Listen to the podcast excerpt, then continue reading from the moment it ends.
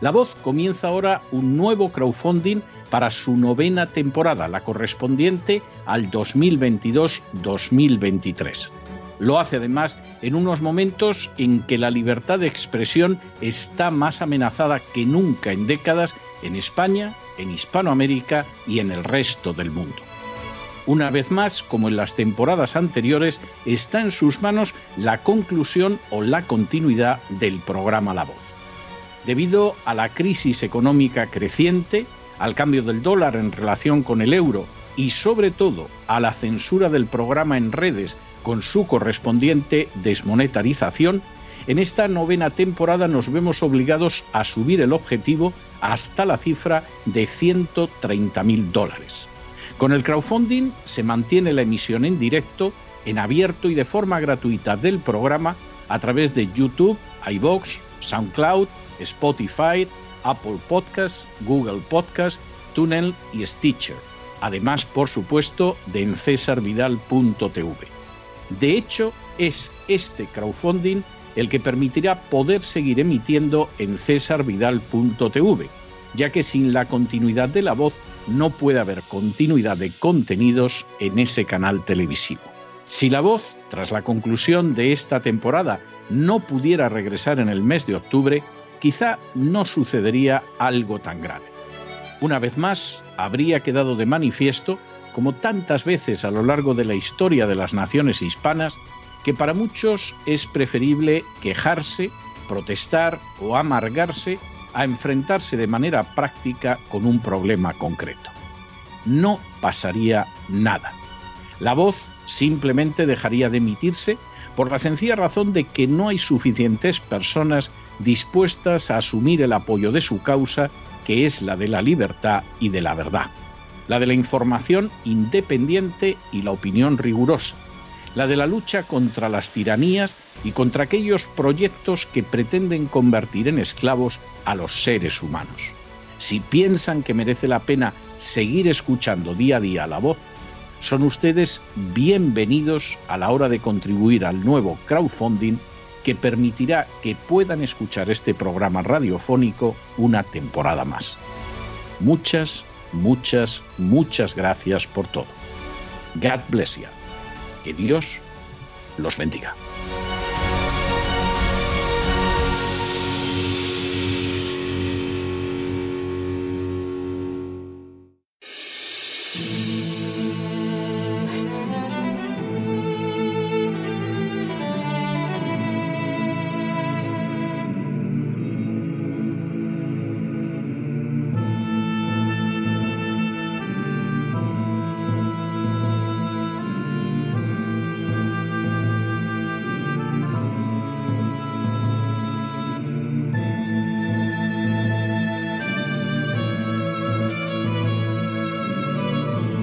La voz con César Vidal, desde el exilio. Muy buenos días, muy buenas tardes, muy buenas noches y muy bienvenidos a esta nueva singladura de La voz. Soy César Vidal. Hoy es el viernes 20 de mayo de 2022 y me dirijo a los hispanoparlantes de ambos hemisferios, a los situados a uno y otro lado del Atlántico y como siempre lo hago desde el exilio. Corría el año 1645 cuando exhaló su último aliento don Francisco de Quevedo y Villegas. Dotado de un extraordinario talento literario, consumado espadachín e incluso espía, Quevedo demostró además una notable sagacidad a la hora de describir la realidad de la España en la que vivía. Fue así como en una de sus poesías más conocidas llegó a señalar lo siguiente. Madre, yo al oro me humillo. Él es mi amante y mi amado, pues de puro enamorado de continuo anda amarillo. Que pues doblono sencillo hace todo cuanto quiero, poderoso caballero es don dinero. Es galán y es como un oro, tiene quebrado el color, persona de gran valor, tan cristiano como moro, pues que da y quita el decoro y quebranta cualquier fuero, poderoso caballero es don dinero. Sus escudos de armas nobles son siempre tan principales que sin sus escudos reales no hay escudos de armas dobles. Y pues a los mismos robles da codicia su minero, poderoso caballero es don dinero. Y es tanta su majestad, aunque son sus duelos hartos, que con haberle hecho cuartos no pierde su autoridad, porque pues da calidad al noble y al pordiosero, poderoso caballero es don dinero. Nunca vi damas ingratas a su gusto y afición, que a las caras de un doblón hacen sus caras baratas, y pues les hace bravatas desde una bolsa de cuero, poderoso caballero es don dinero.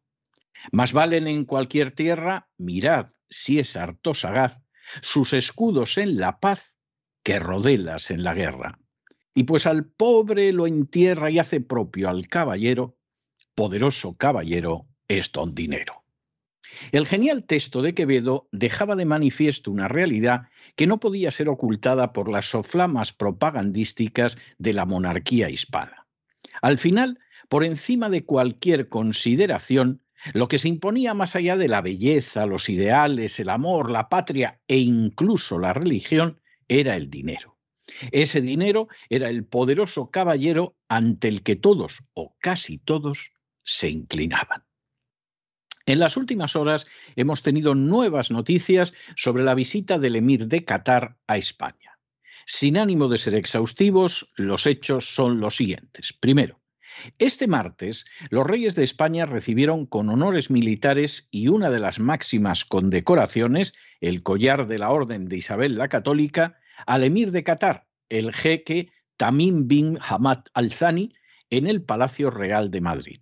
Segundo, a las 11 horas del mediodía en el Palacio Real, el emir de Qatar fue recibido con honores militares por los reyes en una recepción oficial a la que asistieron también el presidente del gobierno, Pedro Sánchez, el ministro de Asuntos Exteriores, José Manuel Álvarez, la presidenta del Congreso, Merichel Batet, el del Senado, Ander Gil, el del Consejo General del Poder Judicial, Carlos Lesmes, y el alcalde de Madrid, José Luis Martínez Almeida.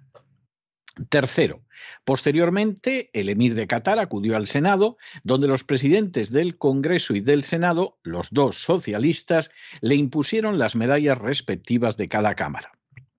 Allí pronunció unas palabras ante diputados y senadores. Cuarto, el jeque catarí también recibió otra condecoración, la llave de oro de la villa, de manos del alcalde de Madrid, José Luis Martínez Almeida.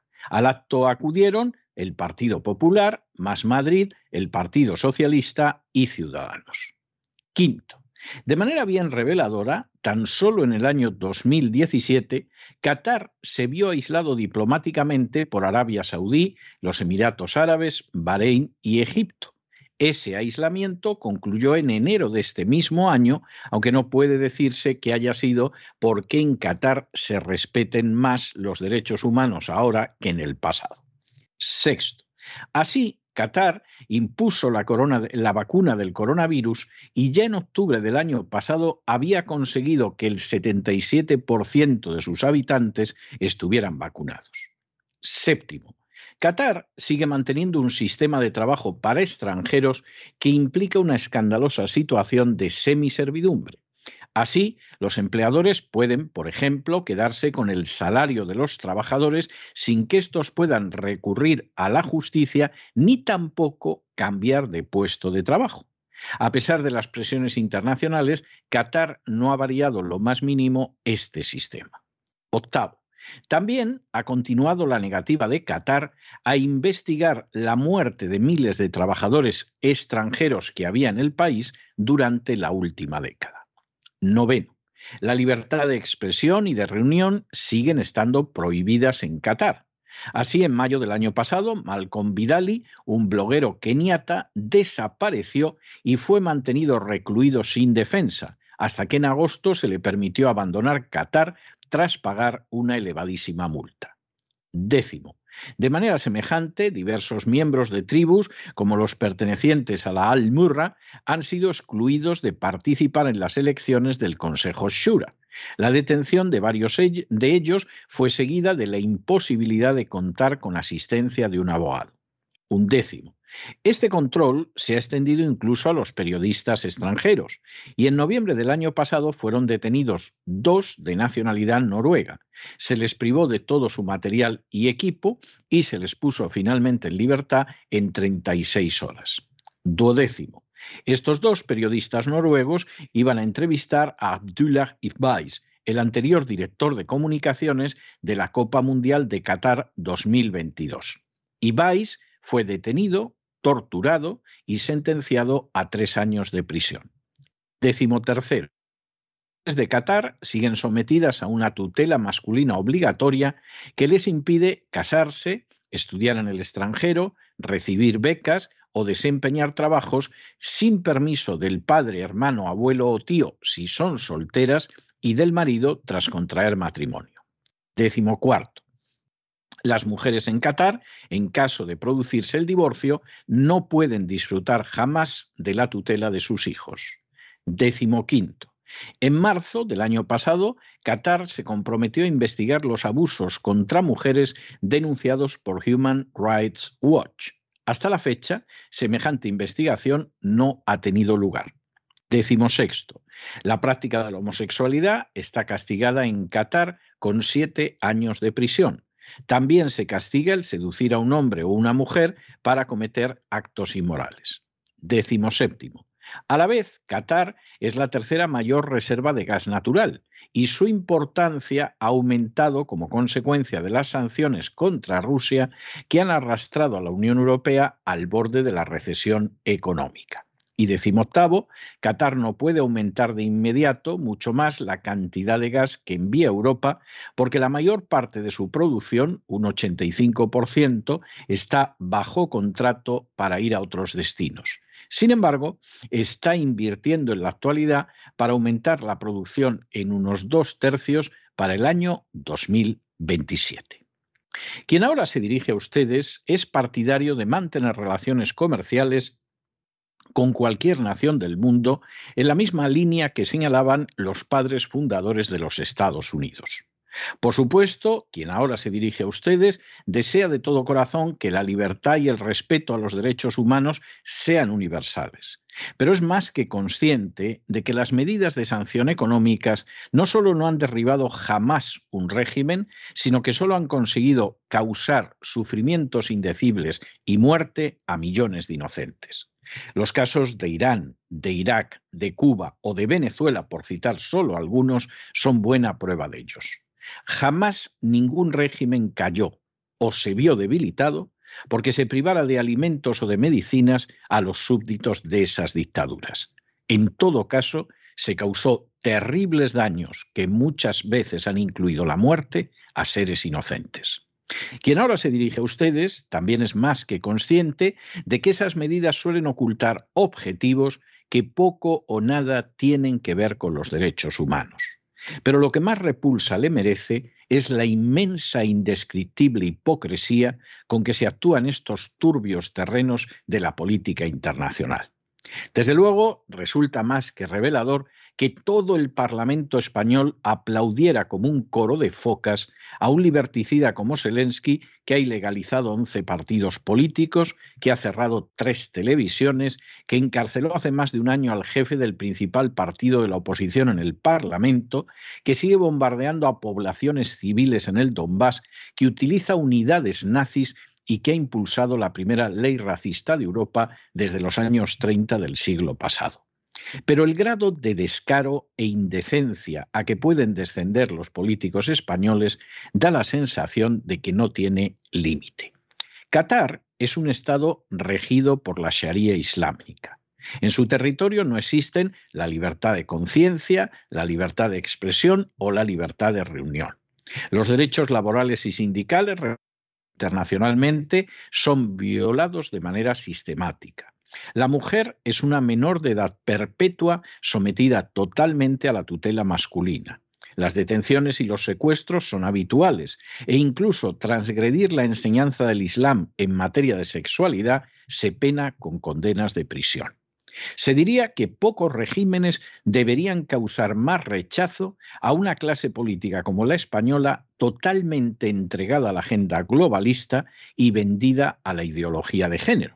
Así debería ser en buena lógica y debería ser si efectivamente esas castas se creen los principios que predican y no solo extraen un beneficio económico de ellos.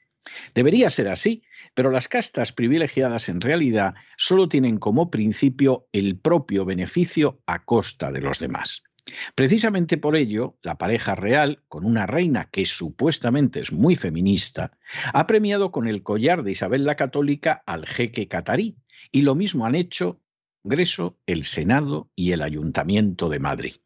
Todo ha sido poco para agasajar al dictador de Qatar, al que hace pocos años, sin embargo, se aislaba por no someterse a la estrategia dictada para Oriente Medio. Por supuesto, lo que suceda con los cataríes y muy especialmente con las cataríes a quienes se priva de libertades simplemente no importa nada. Los principios tan cacareados solo persiguen oprimir a la población española y vivir a costa de ella. En cuanto a la realidad, es exactamente la misma que ya describió en una España no menos hipócrita y sometida a intereses extranjeros Francisco de Quevedo. Es galán y es como un oro. Tiene quebrado el color. Persona de gran valor, tan cristiano como moro. Pues que da y quita el decoro y quebranta cualquier fuero, poderoso caballero, es don dinero. Pero no se dejen llevar por el desánimo la frustración. Y es que a pesar de que los poderosos muchas veces parecen gigantes, es solo porque se les contempla de rodillas y ya va siendo hora de ponerse en pie. Mientras tanto, en el tiempo que han necesitado ustedes para escuchar este editorial, la deuda pública española ha aumentado en más de 7 millones de euros, que por ejemplo se gasta en agasajar a dictadores como el emir de Qatar. Muy buenos días, muy buenas tardes, muy buenas noches. Les ha hablado César Vidal desde el exilio. Que Dios los bendiga.